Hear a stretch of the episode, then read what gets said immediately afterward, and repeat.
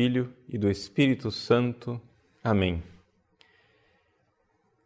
Inspirai, ó Senhor, as nossas ações e ajudai-nos a realizá-las, para que em vós comece e para vós termine tudo aquilo que fizermos, por Cristo, Senhor nosso. Amém. Santa Maria, Mãe de Deus, rogai por nós, em nome do Pai, e do Filho e do Espírito Santo. Amém. Muito bem, bem-vindos mais uma vez ao nosso encontro semanal, nossa aula ao vivo, e vamos caminhando já na reta final do nosso curso a respeito dos dons carismáticos. É? É, tratamos do dom de línguas, talvez o, o dom mais polêmico é, de todos eles.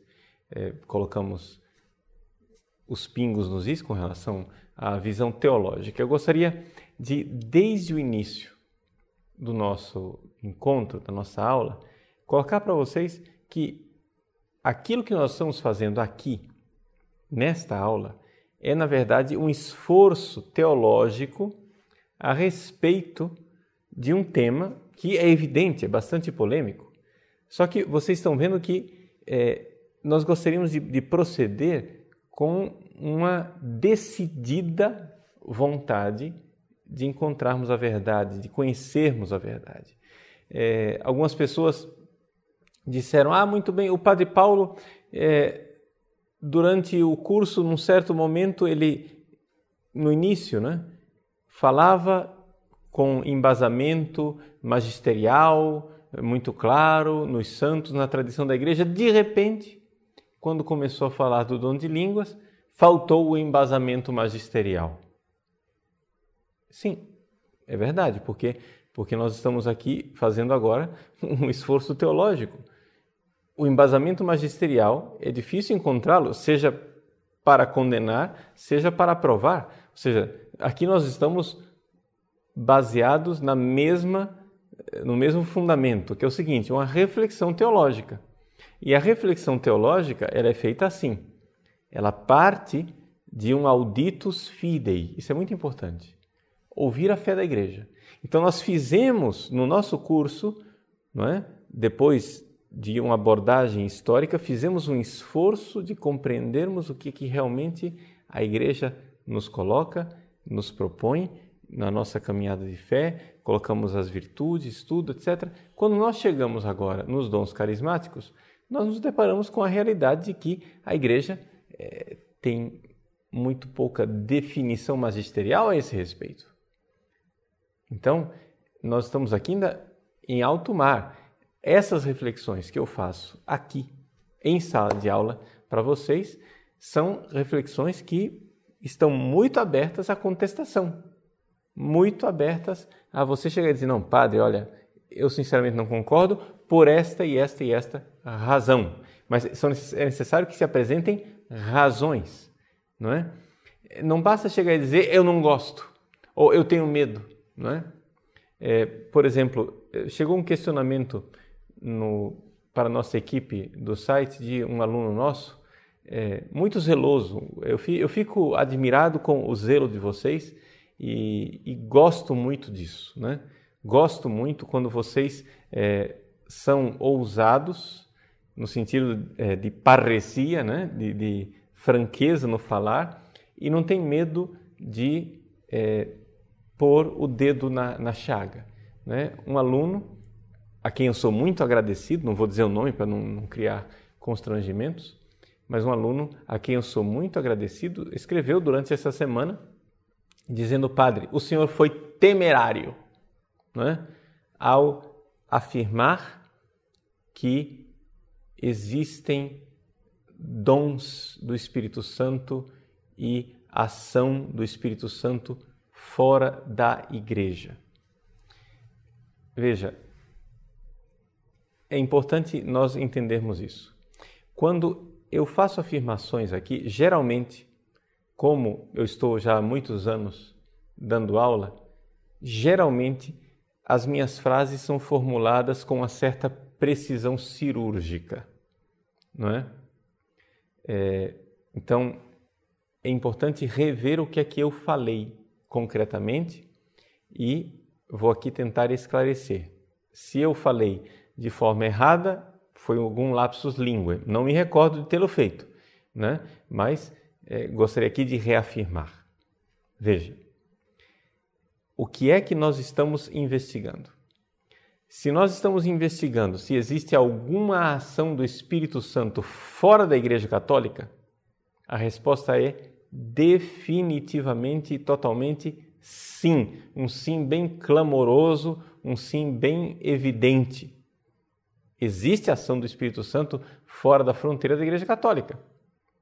Seja o Espírito Santo enquanto Criador do mundo, seja o Espírito Santo na ação sacramental, nos sacramentos válidos fora das fronteiras da Igreja Católica, seja o Espírito Santo suscitando não é, virtudes. Porque é evidente, uma pessoa não pode ser virtuosa sem uma ação da graça, sem uma ação do Espírito. O que nós. Então, é evidente, existe alguma ação do Espírito Santo fora da igreja.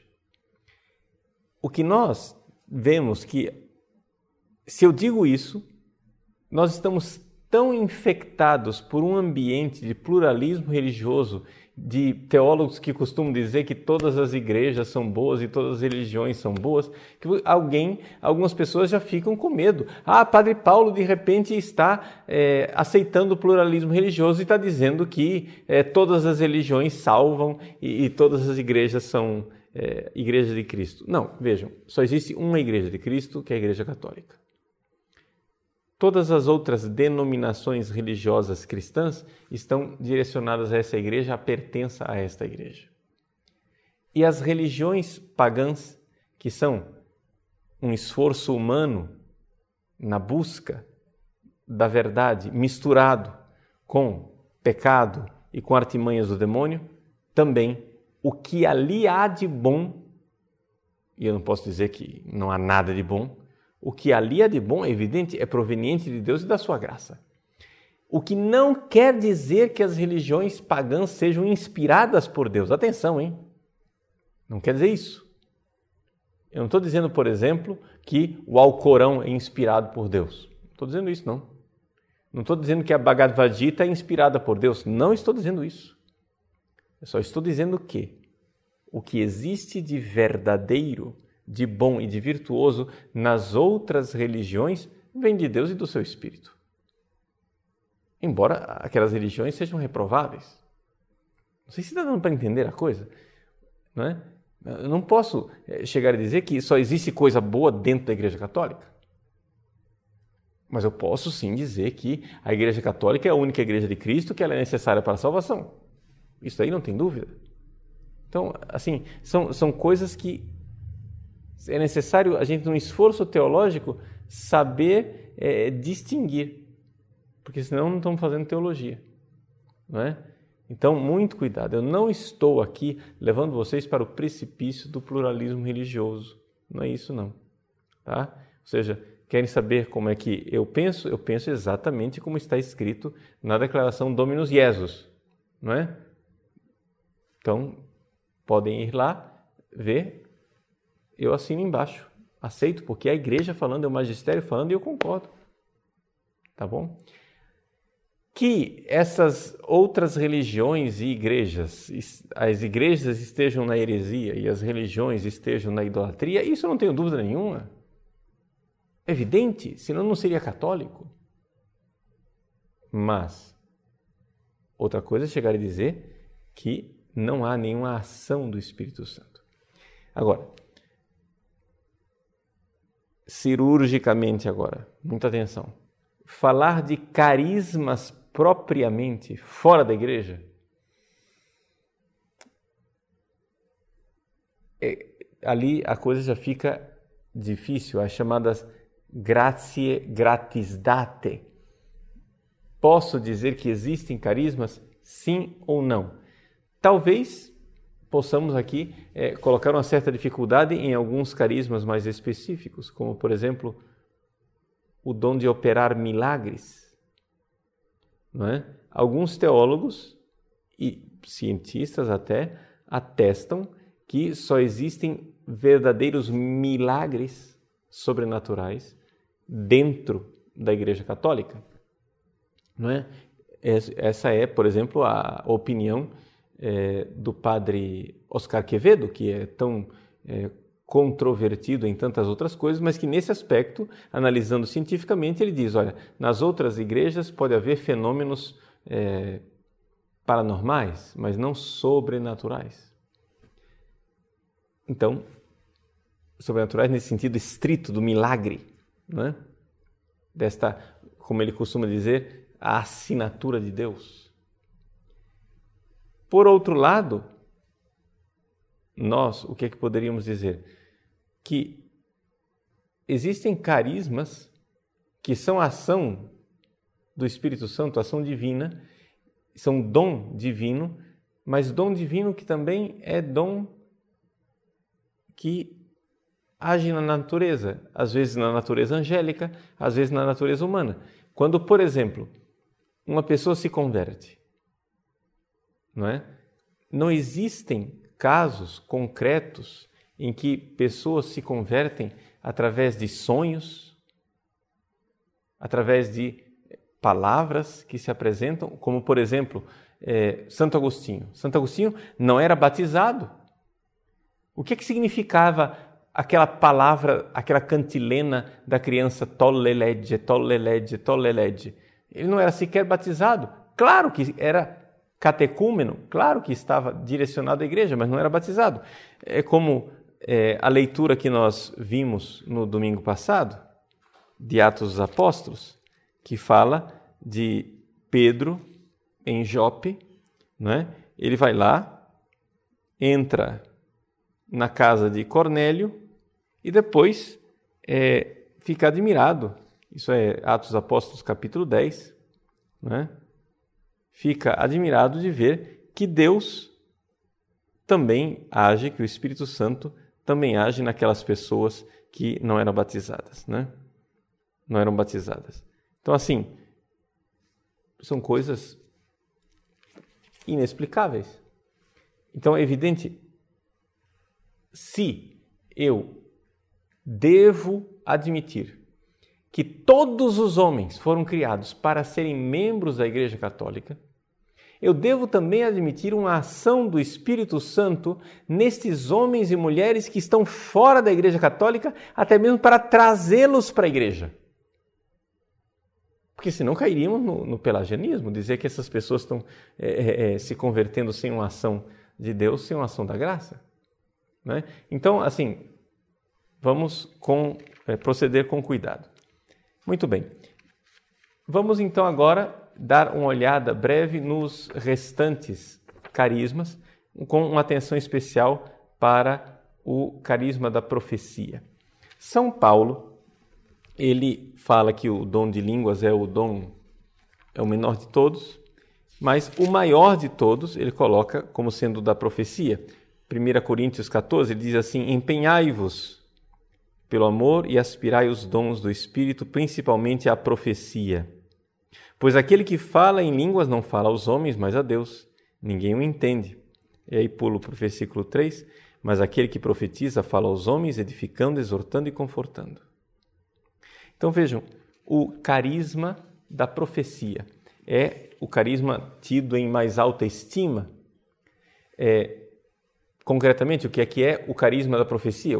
Profecia é falar em nome de Deus, não é? ser inspirado pelo Espírito Santo e dizer palavras que vêm de Deus. Se nós formos olhar a profecia, já existia no Antigo Testamento, não é?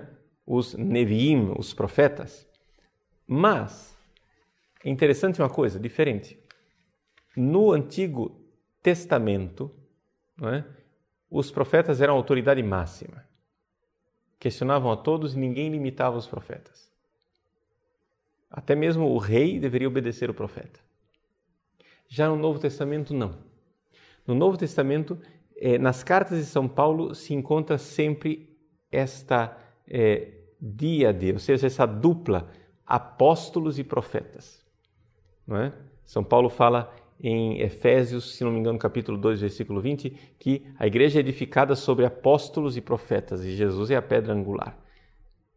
Mas quando nós for, se nós olharmos né, em todas as cartas de São Paulo, essa dupla apóstolos e profetas, nós iremos ver que o apóstolo, Paulo no caso, ele sempre tem uma autoridade maior do que a do profeta.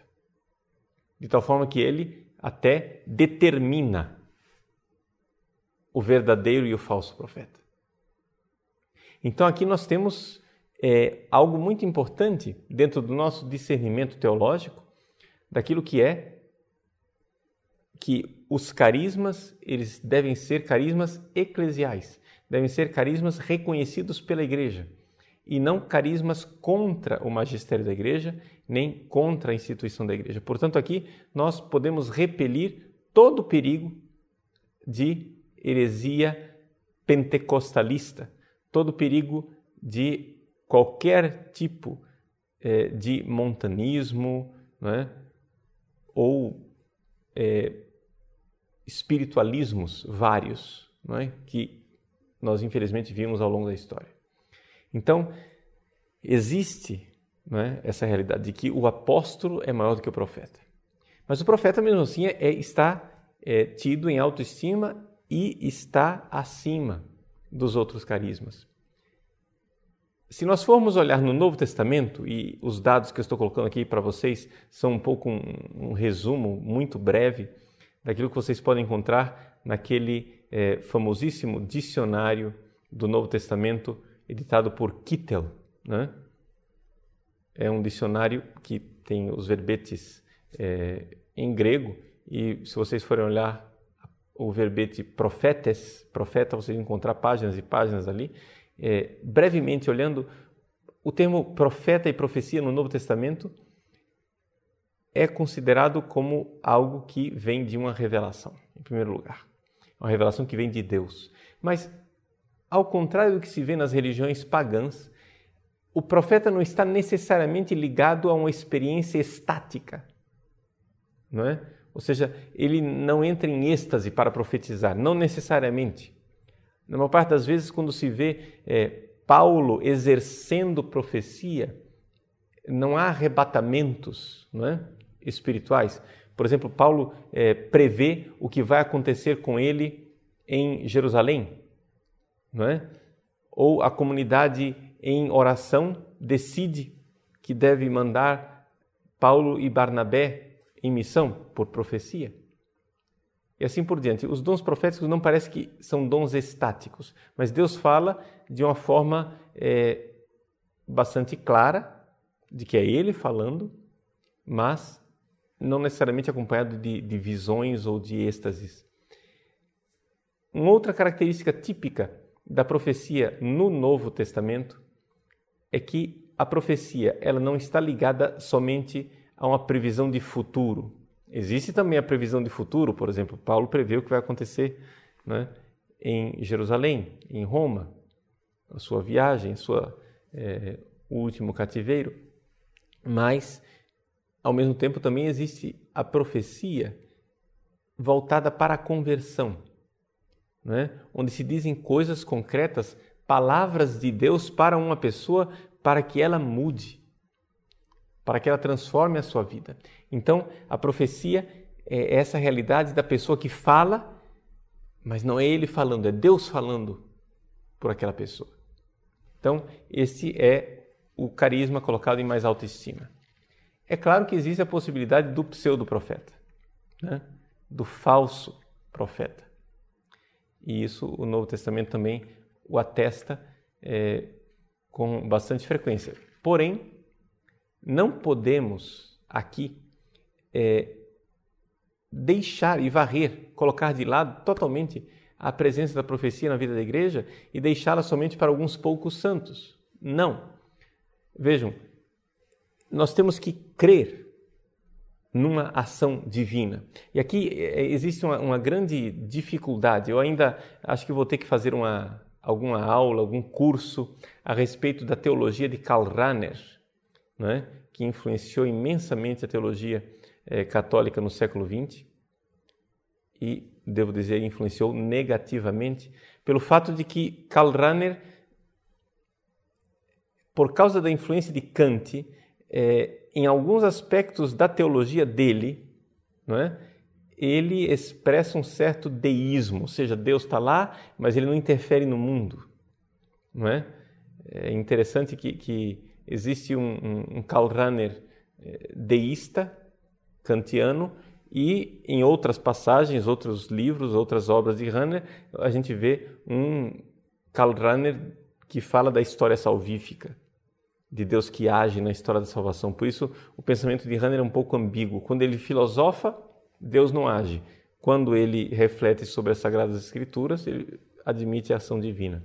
Então, não se sabe muito bem como é que aquilo se conciliava é, na cabeça dele. Nunca, nunca expressou, não que eu tenha notícia, nunca expressou uma conciliação sobre esses dois lados dessa da teologia dele. Bom, o fato é o seguinte: nós entramos dentro dessa tendência de dizer que Deus não age, ou seja, é, uma certa incredulidade, e a gente não pode cair nessa. Isso aí deixa isso para os teólogos liberais é, é que seguem que seguem Hanner. Mas se você quer seguir a tradição, tem que haver uma certa abertura, não é? Para a ação divina, até na sua vida de oração, as inspirações de Deus na sua vida pessoal não é? Não que você agora vá é, é, abraçar a, a, primeira profecia que aparece ou ser um, credulone, como se diz em italiano, né? um sujeito que acredita em tudo. Não, não, não é isso que eu estou defendendo aqui, mas ao mesmo tempo existe um ceticismo malsão que entrou dentro da igreja, falou de profecia, por exemplo, é, como é possível uma pessoa ir rezar e Deus não falar com essa pessoa. Né? Deus nos fala. E não fala somente aos santos, fala a todos. Agora, fala também de forma muito tranquila. Por exemplo, quando eu faço a minha Lexio Divina, quando eu faço a meditação a respeito do Evangelho do dia, não é? aquela leitura, ela me fala. E isto não é uma coisa onde não age o Espírito Santo. Existe ali realmente um, um carisma, não é? Uma ação de Deus e Deus me fala. Deus me diz uma palavra, não é? Por exemplo, esses dias eu, eu estava é, rezando diante de uma situação que eu devia enfrentar e me veio aquela palavra de Daniel na cova dos leões. Eu creio firmemente que era uma palavra de Deus para mim. Qual era a novidade dessa palavra? Bom, a novidade, o que tem os leões eu já sabia, né? Assim, a novidade é que Deus mandou um anjo para proteger Daniel no meio da cova dos leões. Né? Então, assim, eu creio firmemente nessas coisas. Eu não sei se estou sendo supersticioso, não é? Mas Deus fala. Deus fala. Então, essa realidade do Deus que fala aos cristãos, é evidente que esse falar de Deus é um falar eclesial, é um falar que está sujeito ao magistério da igreja, à comunhão com os sagrados pastores, com a tradição de sempre. Nós não somos protestantes em nada. Mas por medo de é, pentecostalismo, eu agora é, não querer ouvir Deus de jeito nenhum, não é? Como é que a oração cristã vai ser diálogo? Não é? Eu falo e Deus me responde. Então a meditação da palavra, ela é algo de carismático. Então, é claro que quando São Paulo descreve em 1 Coríntios é, 12, 13 e 14 a questão da profecia, ele está falando de profecia não através do texto da Sagrada Escritura. Está falando de profecia de pessoas que recebem inspiração profética. Mas eu posso excluir que não haja é, profecia na oração de cada um, porque São Paulo parece sim incentivar, e aqui é, é, é a coisa mais do que incentivar que todos falem em línguas, ele incentiva claramente aqui as pessoas aspirem à profecia. Ou seja, que estejam aptas para ouvir Deus e falar o que Deus lhes diz. Aliás, eu considero que o dom da profecia é uma realidade própria também dos pregadores, das pessoas que pregam em nome de Deus. Quantas e quantas vezes já aconteceu é, comigo? E se você já teve experiência de pregar, talvez reconheça isso na sua própria é, vida, onde eu estou pregando e eu sou o primeiro a me surpreender com o que eu estou dizendo. E aquilo que eu estou dizendo está fazendo bem a mim. Vejam, não estou dizendo aqui nada de milagroso. Eu estou, e nem de êxtase, não é que eu fui arrebatado, nada disso. Eu estou seguindo, falando algo, dizendo algo, e aquilo para mim está sendo quase que uma revelação, não é? Eu já sabia aquelas coisas, mas que aquelas coisas me viessem naquele momento. Existe algo do dono da profecia. E aqui não estou dizendo isso para me gabar e dizer, ah, puxa vida, o Padre Paulo está achando que ele é especial. Não. Os pregadores da igreja. Né? Os pregadores não é uma coisa, não é um panágio exclusivo meu, não, nada disso. As pessoas que pregam podem pregar profeticamente. Né? Então, se nós precisamos de muitos evangelizadores, precisamos também de muitos profetas. Não é? Olhamos então a lista que São Paulo coloca dos nove carismas em 1 Coríntios, capítulo 12. São três versículos somente, os versículos 8, 9 e 10. Ele diz assim: A um é dada pelo Espírito uma palavra de sabedoria, né? logos sofias em grego, uma palavra de sabedoria provavelmente é difícil interpretar o que São Paulo está dizendo, provavelmente nós estamos falando aqui de uma palavra mais dirigida à ação. O que é que eu devo fazer, não é? é vamos supor uma pessoa está querendo discernir sua vocação. Então, se recebesse por inspiração carismática uma orientação sobre a sua vocação, seria uma palavra de sabedoria, mas voltada para o agir. A um outro, uma palavra de conhecimento segundo o mesmo Espírito. Quando eu fico conhecendo coisas que eu não sabia antes, por exemplo, é, vou rezar por uma pessoa e me vem durante a oração que essa pessoa teve tal e tal situação na sua infância. Aí depois eu me encontro com a pessoa, escuta fulano, eu estava rezando por você, aconteceu isso e aquilo na sua infância? Ah, aconteceu. Pois é, então é uma palavra de, saber, de, de, de conhecimento. Né? É em, em grego logos gnoseus. Gnose, conhecimento. Sabedoria para ação, conhecimento é o saber o que está acontecendo, segundo o mesmo Espírito. Versículo 9. A outra é dada a fé pelo mesmo Espírito. Essa fé não é a fé é, virtude teologal, não. É a chamada fé carismática. É uma fé que é uma confiança na ação de Deus. É, existem pessoas que recebem essa, essa fé, né? da certeza de que Deus agirá.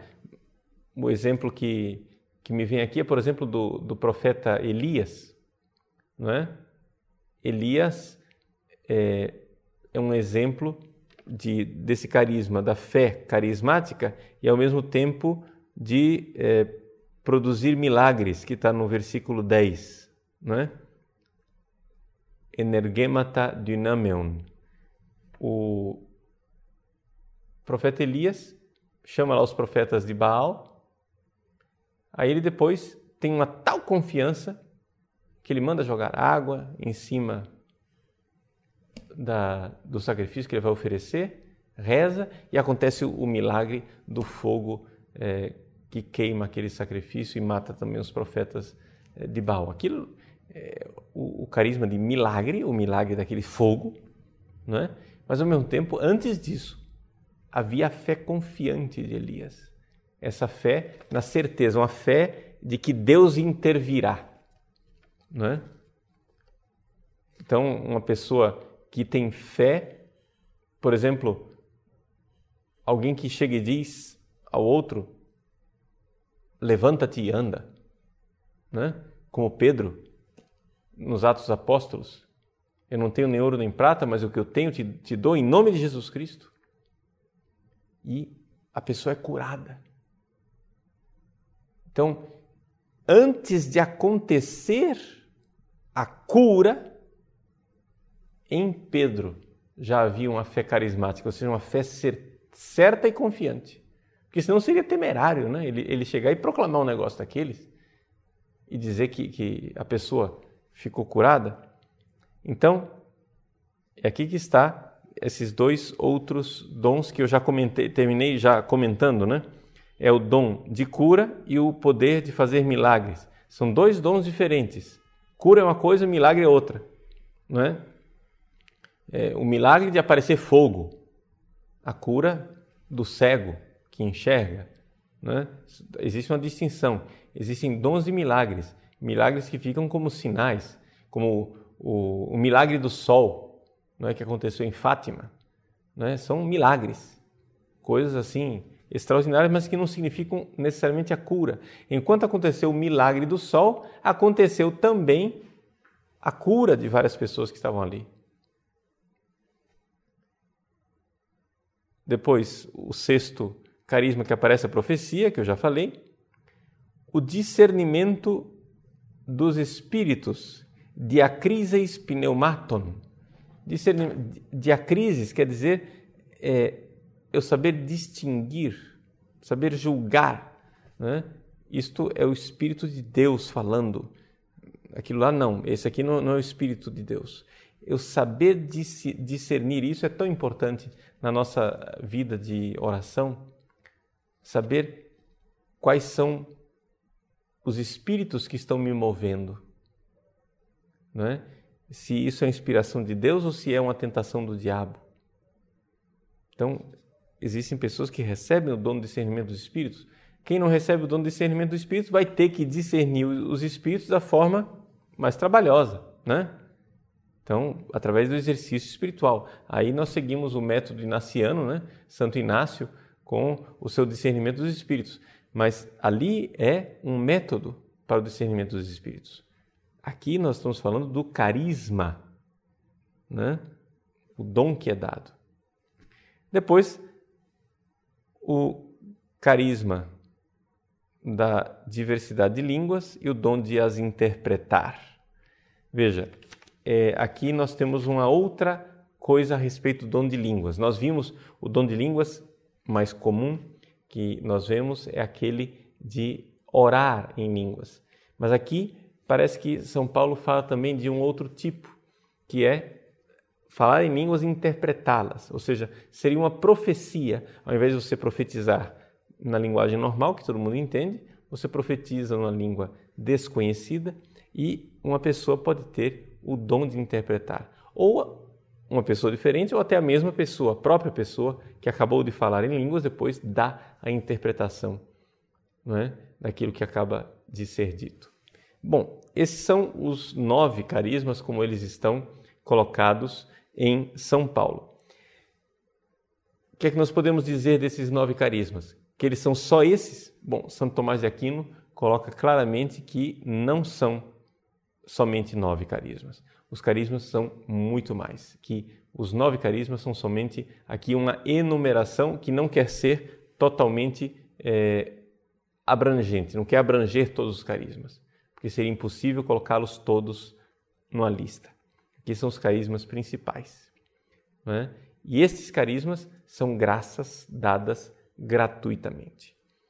Então, assim, uma, uma visão geral do uso desses carismas e Espero ter sido claro. Vamos fazer agora um pequeno intervalo e voltamos né, depois do intervalo para responder as perguntas de vocês. Até já. Muito bem, nós estamos de volta para responder as perguntas de vocês a respeito dos vários carismas. Bom, é, vamos começar respondendo a questão da, do relacionamento entre o Espírito Santo e as outras religiões. O Ricardo Lacerda pergunta o seguinte: Padre Paulo, mas se Deus se manifestar nas outras religiões, isso não faria com que as pessoas fossem atraídas para tal religião? Veja, eu não, eu não disse que Deus se manifesta nas outras religiões. Eu disse que Deus se manifesta a pessoas que não estão na igreja. É diferente. As, é aqui que está a, a, importância da gente ver as palavras. Né? As religiões são esforço humano, crença. Ali que essas pessoas tenham um esforço humano de boa vontade, ótimo. Que depois esse esforço humano se desvie em idolatria, péssimo. Que o demônio ainda por cima use esse negócio para levar as pessoas para o inferno, pior ainda. Mas eu não estou dizendo isso. Eu estou dizendo que pessoas que estão em outras religiões podem receber graças do Espírito Santo exatamente para trazê-las de volta para a igreja ou para trazê-las para a igreja. Aqui que está. Ou seja, se é o Espírito Santo de Deus, é para conduzi-las na direção da verdadeira religião, não é? Para conduzi-las para Deus, não tem dúvida alguma, tá? Então, atenção, nem todos os fenômenos extraordinários que essas religiões é, é, se queixam de, de ter, eu estou dizendo que são coisas do Espírito Santo, não estou aqui assinando embaixo dizendo que todas as manifestações, não é? É, que estão lá fora são do Espírito Santo? Nada disso, tá? Então, aproveitando que o tema é o mesmo, o Tiago então pergunta, é, pede que eu é, comente um, um, texto da encíclica Mystici Corporis, se não me engano, 20, número 21 ou 22, é, em que Pio XII fala claramente que não, quem não pertence à Igreja Católica não pode viver do Espírito e, portanto, não pertence ao corpo de Cristo. É? Esta afirmação de Pio XII ela é verdadeira, mas ela deve ser interpretada no sentido de que pertença plena na igreja. Tá? Porque esta afirmação de Pio XII não pode entrar em contradição com a praxe da igreja e o reconhecimento de tantos outros documentos pontifícios que dizem, por exemplo, que se uma pessoa é batizada fora da igreja católica, ela não precisa mais ser batizada. Ora, o batismo fora da igreja católica é ou não é uma incorporação no corpo de Cristo? Sim, é uma incorporação, tanto que a gente não batiza outra vez. Não é?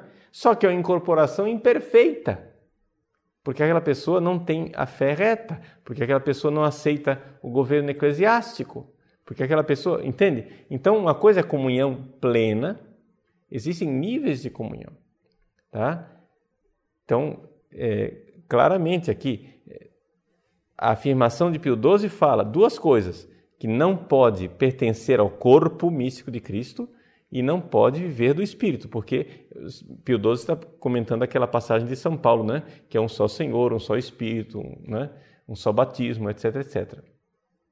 Então, essa passagem, evidente, quer declarar a unidade do caminho para Deus, mas existem pertenças imperfeitas. Não tem como a gente não, não admitir isso. Né?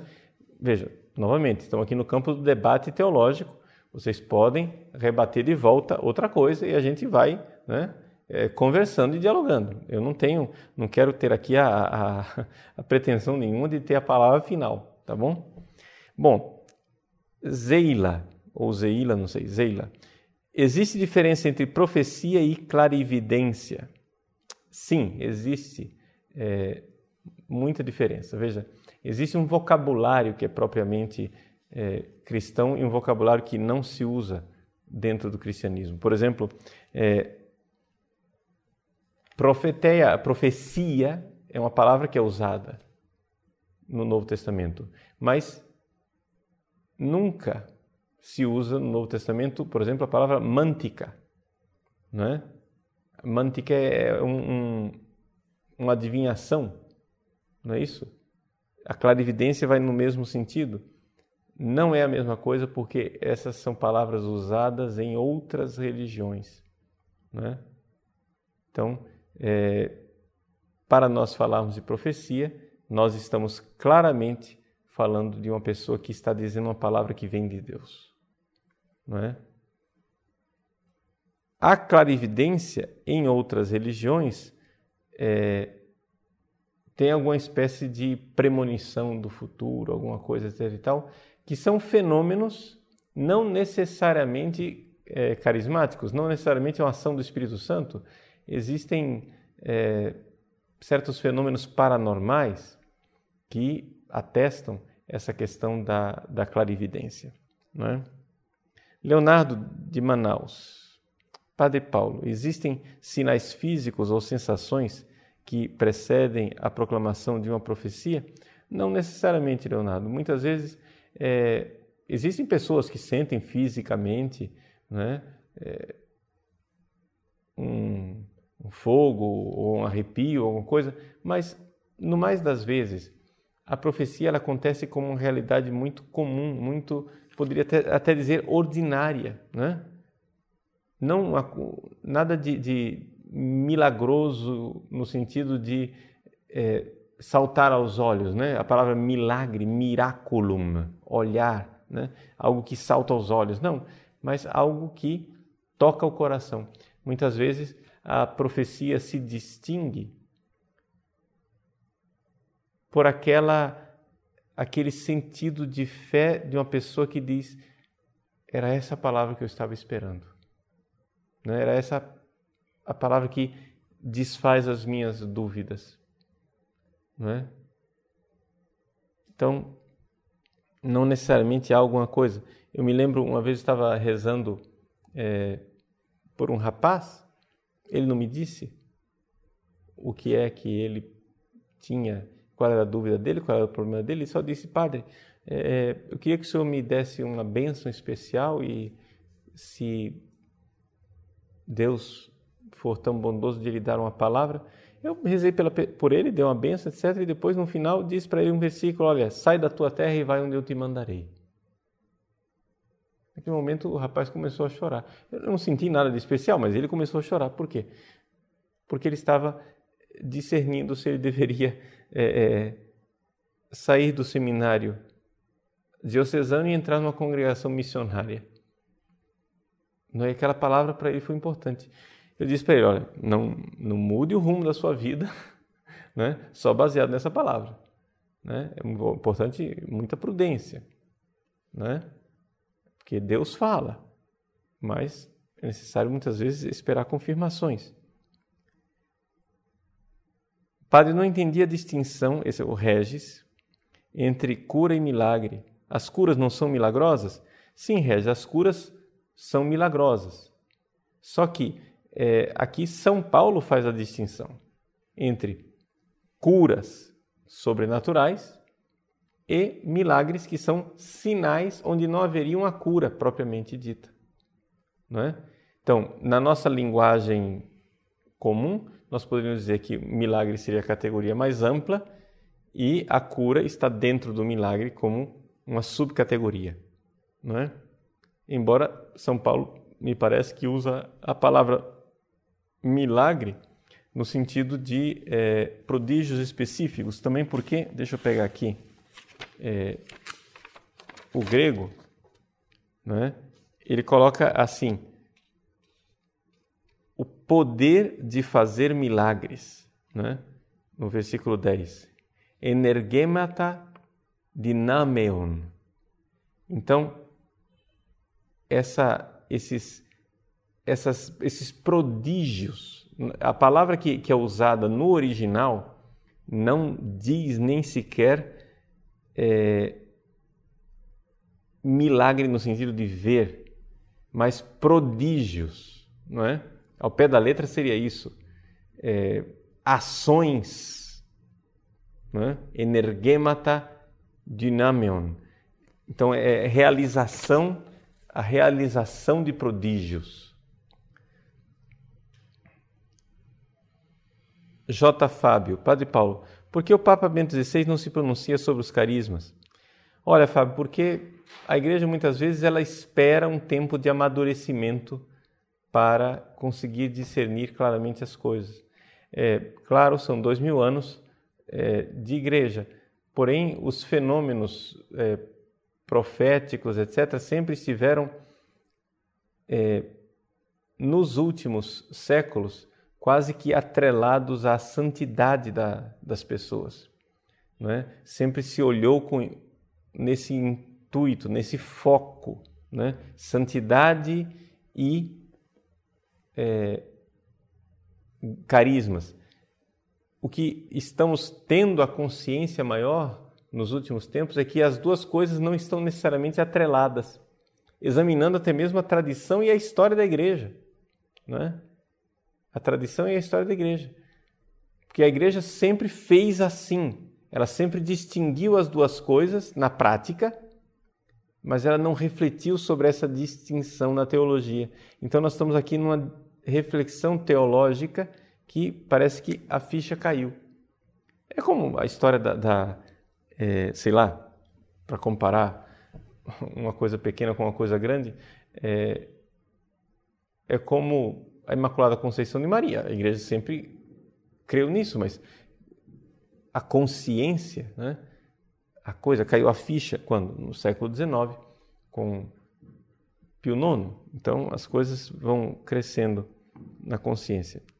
Angelina, Padre Paulo, sua bênção. Pode uma pessoa, estando em pecado mortal, sendo católico, receber o dom da profecia ou alguns dos outros dons carismáticos? Exatamente isso que eu acabo de dizer. Ou seja, é possível Deus usar uma pessoa em pecado.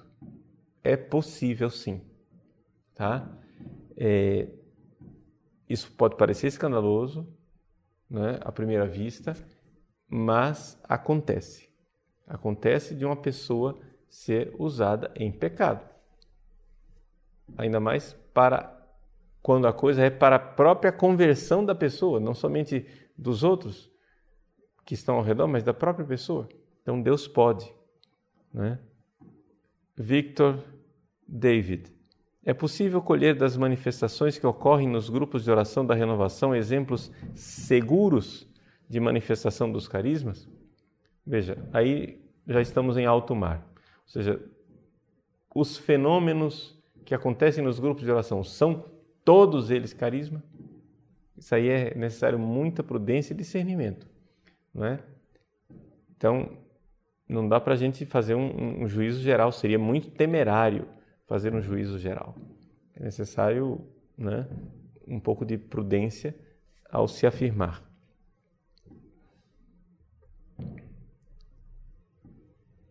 Daniela Macedo. Padre Paulo, estávamos conversando um pouco antes da aula sobre as supostas curas que ocorrem nos eventos de massa, em que pregadores muitas vezes começam a anunciar que alguém está sendo curado de tal doença. O que dizer desse tipo de coisas? Eu, particularmente, fico um tanto incomodada com esse milagrismo. É, de fato, Daniela, é, a gente fica um pouco inseguro com relação a isso. Por quê? Porque se é verdade que o Espírito Santo pode usar pessoas que tenham né, esse, esse carisma, é também verdade que muitas vezes alguém pode duvidar daquilo, né? E, e, duvidar legitimamente. Né? Eu conheço um caso específico de um, um coordenador de um, um grupo de oração, depois, claro, foi destituído, mas ele foi pego na igreja com a igreja de portas fechadas, o som ligado no microfone, ele estava ensaiando as proclamações de curas que ele faria no dia seguinte. Uma clara desonestidade, né? Isso aí é, é, é brincar com a fé das pessoas, não é isso? Depois, todas as pessoas que proclamam têm realmente esse carisma? Existe algum estrelismo, pessoas que querem ter o carisma e forçam a barra? É, é complicado. O que me preocupa mais, Daniela, é o seguinte: é nós tendermos para uma certa teologia onde os dons de Deus começam a ocupar o lugar do Deus dos dons. Vocês se lembram que numa parte do nosso curso nós falávamos das várias ondas do movimento pentecostal dentro do protestantismo. O movimento pentecostal, embora errado na sua heresia pentecostalista, mas ele tinha aspectos é, muito interessantes de centralidade de conversão no início. Lá pela década de 50 se começou a é, falar mais nos dons de Deus do que na própria conversão. E aí as coisas começaram a se abastardar. Ou seja, o problema é o seguinte: quem está no centro é o homem ou é Deus? Então, quando os milagres começam a ter o protagonismo, muito facilmente é?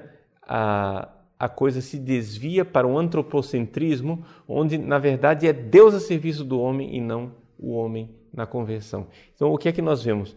Que muitas vezes não há fruto de conversão. Não é? Muitas vezes. Eu, é muito temerário fazer juízos gerais. Não é? Eu só acho o seguinte, que as pessoas que estão na frente, as pessoas que são coordenadores, devem a todo momento lutar contra a tentação de usar milagres, curas, prodígios para atrair gente. Não é? Por quê?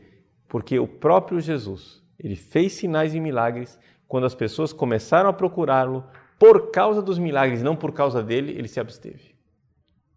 Capítulo 6 de São João é o, o sinal mais claro e mais evidente. Né? Vocês não estão me procurando por causa dos sinais, por causa verdadeiramente daquilo que é um sinal que, me, que faz você é, é, se transformar e mudar de vida, mas estão me procurando porque vocês comeram pão de graça.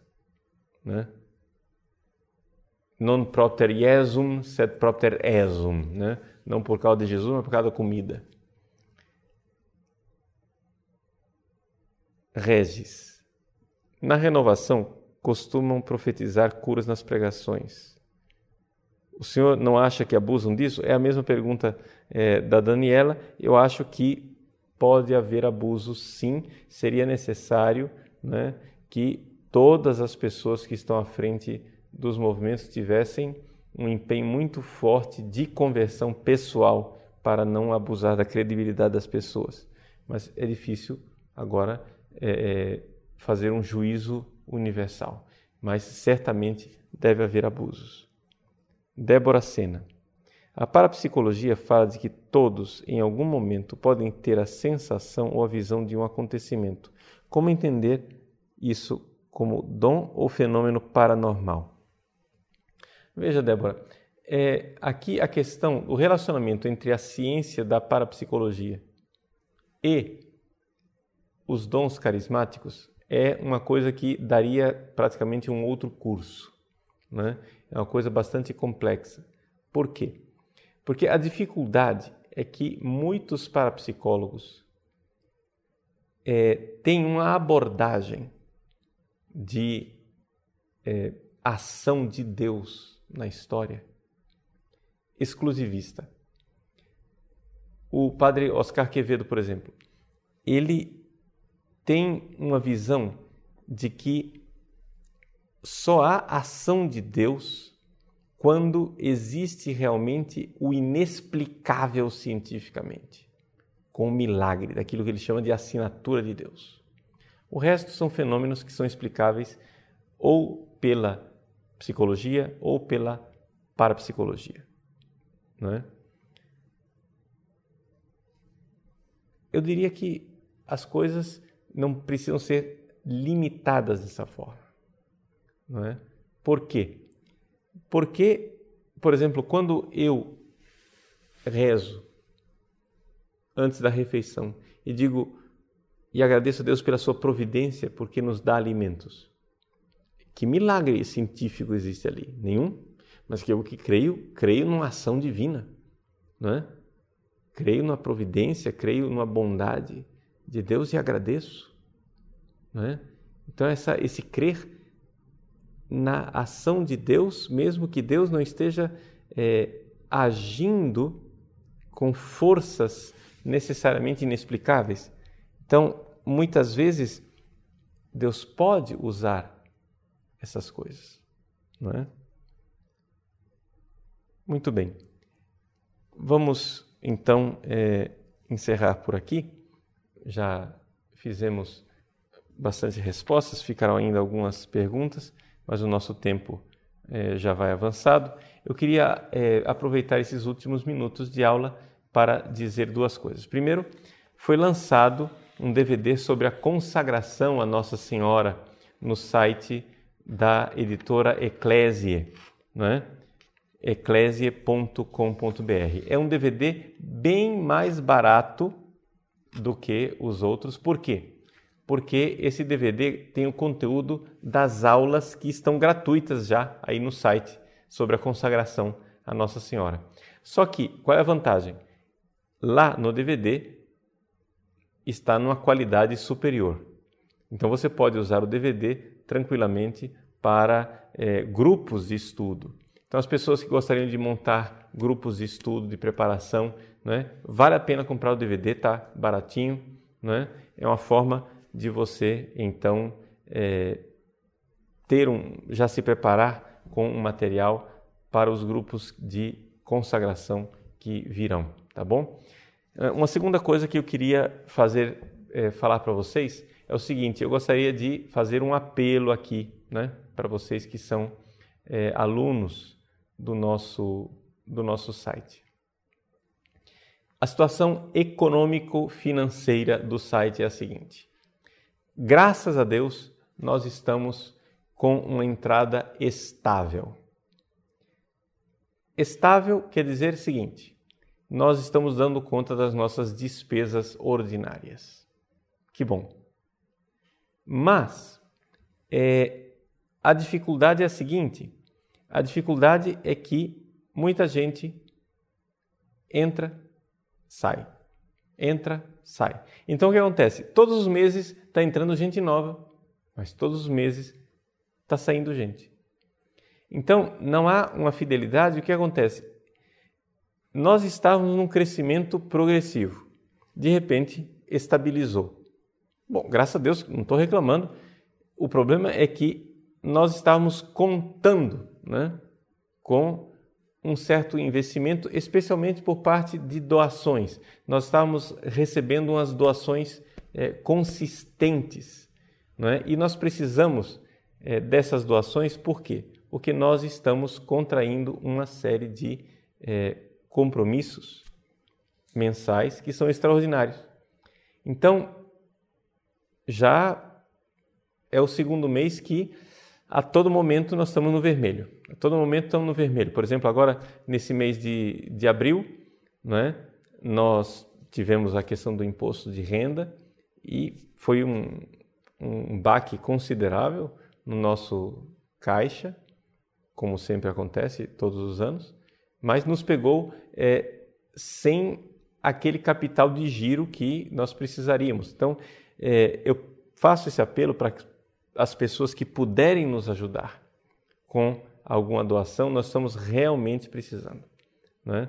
É, aqueles que puderem fazer a doação, inclusive através de é, depósito em conta bancária, porque cai mais rápido na nossa conta, ao invés de passar pelo PagSeguro, nós agradeceríamos que fizessem isso. Entre em contato conosco se você não tem a nossa é, conta bancária, né? nós podemos passar para vocês a conta do Instituto né? que nós é, fizemos. Agora estamos, somos empresa, temos a empresa do site, o Instituto Padre Pio. Né? Então, podemos passar para você a conta do Instituto para que você faça o seu depósito e assim nós poderemos é, ir de encontro a esses compromissos que nós contraímos. Então, eu peço a vocês encarecidamente né, essa generosidade. Não deixem cair a peteca. Então, principalmente o pessoal que estava contribuindo com doações. Então, são três coisas específicas. Primeiro, a fidelidade né, daqueles que já estão. Segundo, a doação daqueles que puderem. Né? E terceiro é vocês fazerem propaganda do site. Nós precisamos de novos alunos para que a gente não esteja sempre dependendo de doações extraordinárias. Seria tão bom se nós pudéssemos é, ver o site crescer não é, estavelmente com as receitas ordinárias do dia a dia. Não é? Simplesmente pessoas que sabem que têm esse compromisso mensal de pagar os seus 30 reais. E aí não pesaria para ninguém. Mas infelizmente nós estamos aí né, com despesas bastante altas. Né? Bastante altas. Vocês vão ver, se Deus quiser, no dia de Pentecostes nós iremos lançar é, o novo site. Vocês vão ver o progresso que foi. Né? Como realmente o site vai estar melhor. Mas isso significou um investimento brutal para nós. Né? Conseguimos parcelar, mas dia 20 está vindo aí, né? faltam cinco dias para o dia 20 e eu não tenho o dinheiro para pagar a prestação. Né? Não tenho por quê? Porque tive que pagar uma coisa, tive que pagar outra, agora tenho que, dia 20, tenho que gerar R$ 7.500 né? para pagar essa, essa prestação. Minha conta hoje, na data de hoje, precisa estar no vermelho. Né? Então é, é duro eu ficar aqui chorando pitanga, né? assim, colocando para vocês, mas se eu não, não falar para vocês, eu vou falar para quem? Né? Então eu tenho que falar para os alunos. Então, gente, por favor, né? aqueles que puderem é, fazer uma forcinha de uma doação a mais, nós estamos precisando, tá bom? Então que Deus abençoe você, reze, né? reze muito, estamos contando com as orações de vocês, estão vivendo é, mesmo uma batalha nesses dias, uma batalha bastante intensa, tá? Eu não posso colocar detalhes para vocês por enquanto, né? mas é, as coisas não cessaram, né? A história daquela carta é, dos padres é, que fizeram, ela teve um desenrolar interessante por um lado, mas também bastante difícil por outro lado. Então, nós estamos aí numa batalha, com a graça de Deus, querendo é, propor essa fidelidade à Igreja Católica. Rezem, ofereçam para Nossa Senhora, coloquem tudo nas mãos de Nossa Mãe Maria e vamos em frente, tá bom? Vamos colocar-nos então debaixo da proteção do seu manto sagrado. O Senhor esteja convosco, Ele está no meio de nós. Debaixo de vossa proteção nos refugiamos, Santa Mãe de Deus. Não desprezeis as nossas súplicas em nossas necessidades, mas livrai-nos sempre todos os perigos, ó Virgem gloriosa e bendita. Ave Maria, gratia plena Dominus tecum, benedicta tui mulieribus et benedictus fructus ventris tui, Iesus. Sancta Maria Mater Dei, ora pro nobis peccatoribus nunc et in hora mortis nostre. Amen. Benedictio Dei omnipotentis, Patris et Filii et Spiritus Sancti descendat super vos et manet semper. Amém. Deus abençoe. Até semana que vem, se Deus quiser.